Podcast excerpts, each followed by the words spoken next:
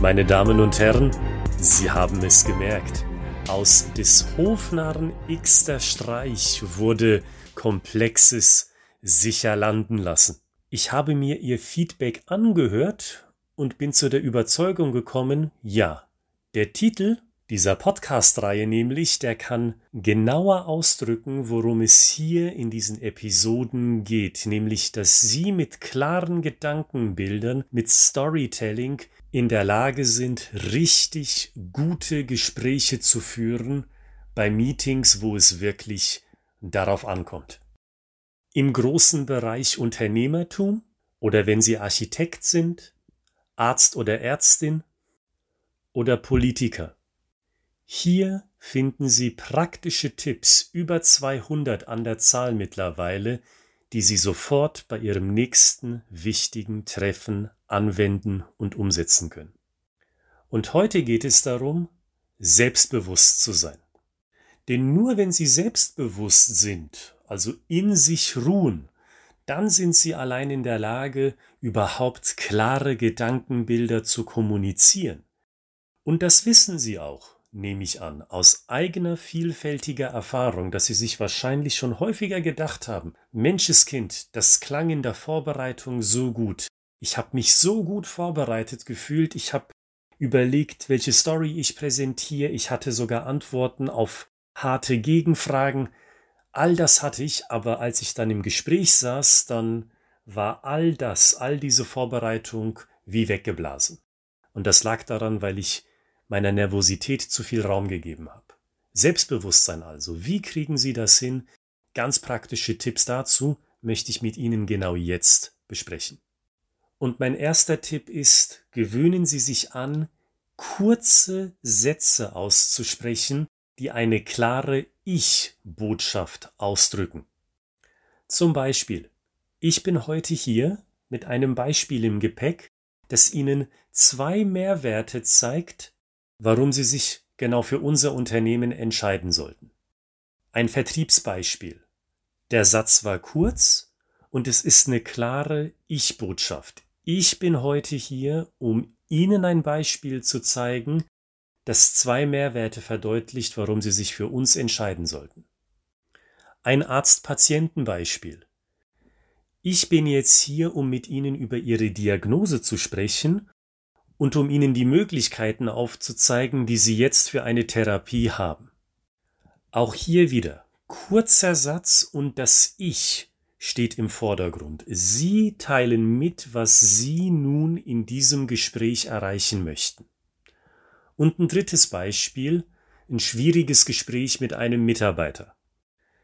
Ich möchte mit Ihnen über Ihre Krankheitstage in den ersten drei Monaten dieses Jahres sprechen und ich möchte Ihnen danach sagen, was ich von Ihnen künftig erwarte. Das ist wahrscheinlich das interessanteste der drei Beispiele für Sie, weil das ein besonders schwieriges Thema ist, über Krankheitstage zu sprechen, über jemanden, der offenkundig nicht die höchste Arbeitsmoral hat. Und in dem Zusammenhang habe ich gehört, Herr Gritzmann, das traue ich mich nicht zu sagen, weil das klingt zu aggressiv. Und genau die Gegenüberstellung zwischen Selbstbewusstsein und Aggressivität möchte ich jetzt kurz aufgreifen. Für mich ist dieses letzte Beispiel nicht aggressiv, weil Aggressivität hat für mich in der Kommunikation immer damit zu tun, dass ich meinem Gesprächspartner nicht dieselben Rechte einräume, die ich selber habe.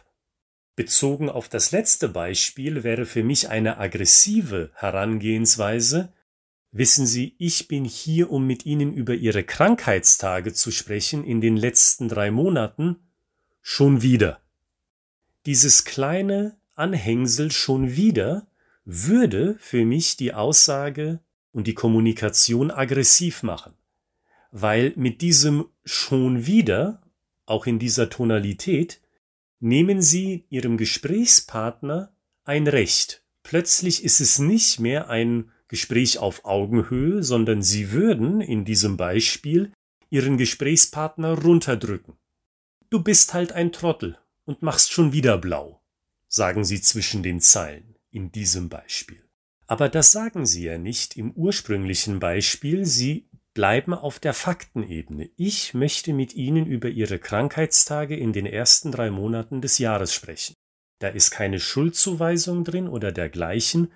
Sie bleiben faktisch. Und auch der zweite Satz ist in meinen Augen nicht aggressiv, wenn Sie also sagen, und ich möchte Ihnen dann sagen, was ich von Ihnen in der Zukunft erwarte. Weil bedenken Sie mal den Kontext. Sie sind in dieser Rolle, in diesem Beispiel, jemand aus der Personalabteilung und sprechen mit einem Mitarbeiter.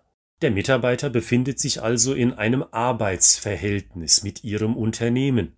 Und weil das so ist, können Sie ja als Vertreter vom Unternehmen in diesem Kontext auch Erwartungen stellen an den Mitarbeiter. Hören Sie? Das erwarte ich von Ihnen in der Zukunft. In beiden Sätzen spricht daher aus meiner Perspektive gesundes Selbstbewusstsein und keine Aggressivität. Und bedenken Sie das Stichwort Storytelling. Sie helfen durch klare, kurze und ich-zentrierte Sätze eine Storyline, einen Spannungsbogen aufzubauen. Ich bin hier mit einem Beispiel im Koffer und dieses Beispiel zeigt Ihnen zwei Mehrwerte, die Ihnen helfen sollen, sich für uns zu entscheiden. Das Vertriebsbeispiel am Anfang nochmal aufgegriffen. Das ist doch eine klare Storyline. Wir hören uns das Beispiel an, wir hören uns die Mehrwerte an und dann möchte ich wissen, wie Sie dazu stehen. Dann machen wir an dem Punkt weiter. Wenn Sie nicht kurz kommunizieren, haben Sie das nicht. Ja, hallo, schön, dass ich hier bin. Ach, es tut mir leid, dass ich Sie offenkundig zu stören scheine, obwohl der Termin festgemacht ist. Als ich durch die Lagerhalle mit Ihnen gelaufen bin, war ja ultra viel los. Naja, ähm, äh, lassen Sie uns doch mal schnell anfangen. Hm, wo war ich denn? Ähm, beziehungsweise wo waren wir denn das letzte Mal stehen geblieben? Ich weiß, wir hatten schon mal einen Kontakt per Telefon. Ähm, Klar können Sie das so machen, aber dann sind Sie nicht selbstbewusst, was super wichtig ist in Gesprächen, gerade wenn sie wichtig sind. Und eine klare Storyline, klare Gedankenbilder kommen da auch nicht auf. In diesem Beispiel sind Sie all over the place, wie die Amerikaner sagen. Sie sind überall und nirgendwo und wissen selbst nicht mal, wie Sie einsteigen sollen. Das ist alles andere als klar. Und ich möchte zu einem weiteren finalen Punkt kommen, was Selbstbewusstsein in einem Gespräch ausmacht und wie Sie das umsetzen können. Jetzt haben Sie gesagt, was Sie wollen, in kurzen, ich-zentrierten Sätzen. Aber das langt ja nicht, nach meinem Dafürhalten. Sie wollen ja gerade nicht aggressiv auftreten. Und dazu gehört auch, dass Sie die andere Position kennen weil nur dann räumen sie der oder dem anderen dieselben Rechte ein. Sie nehmen für sich raus, klar ihre Meinung zu sagen, was absolut korrekt ist in meinen Augen, aber dann passiert es ja ab und an, dass sie in eine Situation geraten, wo dominant sie reden und dominant sie ihre Wünsche und Vorstellungen und Ziele kommunizieren und die andere Person kommt zu kurz. Daher mein Tipp, Fragen Sie nach dem konkreten Grund, der hinter einer Aussage von Ihrem Gesprächspartner steckt. Zum Beispiel Arzt-Patienten-Kommunikation. Helfen Sie mir zu verstehen, warum kommt für Sie eine Operation nicht in Frage. Weiteres Beispiel Angestellter Chef. Warum ist es Ihnen wichtig, dass ich morgen auf die Messe fahre, obwohl mein wichtiges Projekt in den letzten wichtigen Schritten noch abgeschlossen werden muss? Auch das ist selbstbewusst. Und das wird besonders deutlich beim angestellten Chefbeispiel nach meinem Dafürhalten, weil bei Vorgesetzten haben wir häufig, so nehme ich an, die Tendenz, unsere Meinung zurückzuhalten, weil das ist immerhin der Abteilungsleiter oder das ist immerhin die Vorstandsvorsitzende. Und schon macht man sich selber klein, man nimmt sich sogar selbst das Recht weg, als gleichberechtigter Partner angesehen zu werden in diesem Gespräch. Das ist das eine. Aber das andere ist auch, ich möchte wissen, was hinter einer vorgeschlagenen Lösung steckt. Auch wenn die Lösung heißt, wie im Arzt-Patienten-Beispiel, für mich kommt eine Operation nicht in Frage. Das ist ja auch eine Lösung, eine negierte Lösung, aber immerhin eine Lösung. Und wenn Sie nach dem Grund hinter der Lösung fragen, dann stellen Sie, davon bin ich absolut überzeugt, dann stellen Sie in vielen Fällen fest, da steckt ein Grund dahinter, den wir neu verhandeln können, ganz gleichberechtigt, so dass beide Interessen gewahrt sind. Zum Beispiel das Beispiel angestellter Chef.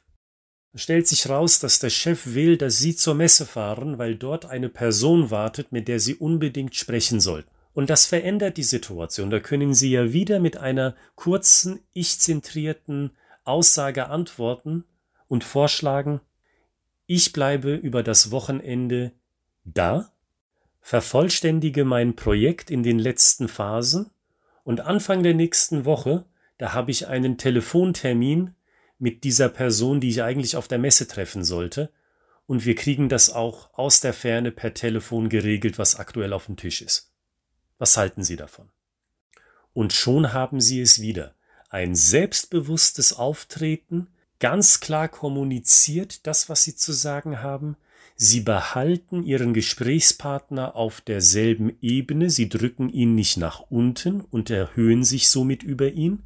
Und Sie haben eine ganz klare Story, ein ganz klares Gedankenbild. Selbstbewusstsein heißt also nach meinem Verständnis nochmal zusammengefasst, fokussieren Sie sich auf kurze Aussagen, die ich-zentriert sind, und fragen Sie bei Ihrem Gesprächspartner nach dem Grund für seine oder ihre vorgeschlagene Lösung, weil dann bleiben Sie auf der gleichen Ebene, selbstbewusst, weil dann kommen Sie nicht in die Situation, Ihre eigene Lösung und Ihre eigene Vorstellung nach vorne zu pushen, und nur eine Vorstellung davon zu haben, warum der oder die andere denn so antwortet, wie sie antwortet, ohne den genauen Grund zu kennen und vielleicht eine Motivation dem anderen zuzuschreiben, die einfach nicht der Wahrheit entspricht.